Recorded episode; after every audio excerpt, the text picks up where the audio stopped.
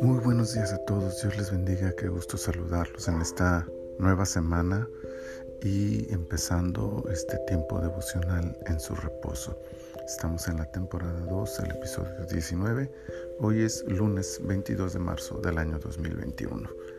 El pasaje para esta mañana es Éxodo 19:5 que dice, Ahora pues, si diereis oído a mi voz y guardareis mi pacto, vosotros seréis mi especial tesoro sobre todos los pueblos, porque mía es toda la tierra.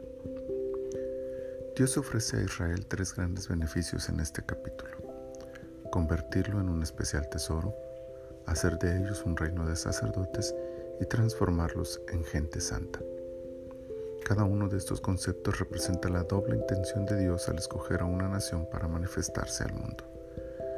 En primer lugar, el hacerse conocer a través de ellos, bendiciéndolos y convirtiéndolos en una nación única, próspera, victoriosa, que pudiera ser notable a la vista de todos la diferencia entre ella y el resto del mundo. En segundo lugar, usar esta nación como un medio para acercar al mundo a Él. Un tesoro que proteger, pero que mostrar al mundo. Un pueblo santo que pudiera ser testimonio al mundo de la existencia del único Dios Todopoderoso. Esta sigue siendo la meta de Dios en el tiempo actual. Bendecir, cuidar, proteger a su iglesia tiene la intención de mostrarse al mundo y demostrar su gloria y majestad. Cada vez que Él hace algo a nuestro favor, es una oportunidad para mostrar su grandeza al mundo. El propósito final en Israel era que el mundo llegase a conocer a Dios a través de la nación. Y ese sigue siendo el objetivo en la iglesia, que el mundo entero pueda reconocer a Dios en su pueblo especial. Ahora bien, la clave para que esto ocurriera en Israel era que la nación oyera a Dios y guardara su pacto. Haciendo esto habría congruencia entre la demostración del poder de Dios y la vida de santidad de su pueblo.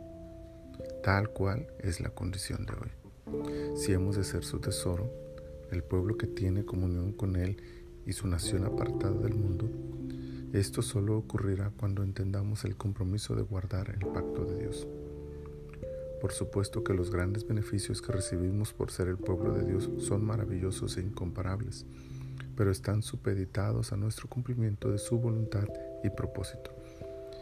Dicho propósito incluye llevar estos beneficios a todo el mundo que al oír y guardar la voluntad de Dios disfrutemos de las bendiciones del cielo y mostremos así al mundo el sublime, único y misericordioso Dios que adoramos. Señor, en esta mañana iniciamos esta semana buscando tu presencia y reflexionando en tu palabra.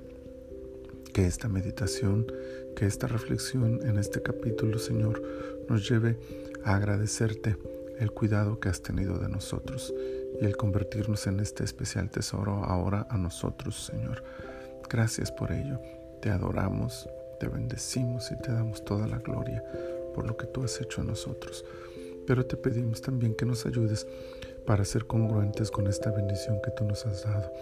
Ayúdanos a oír y a guardar tus mandamientos, a obedecerte, Señor, a honrarte de esa forma para que entonces el mundo también pueda ver no solo que tú eres Dios, sino que bendices a aquellos que te buscan y que te aman. Señor, muchas gracias. En el nombre de Jesús. Amén. Amén.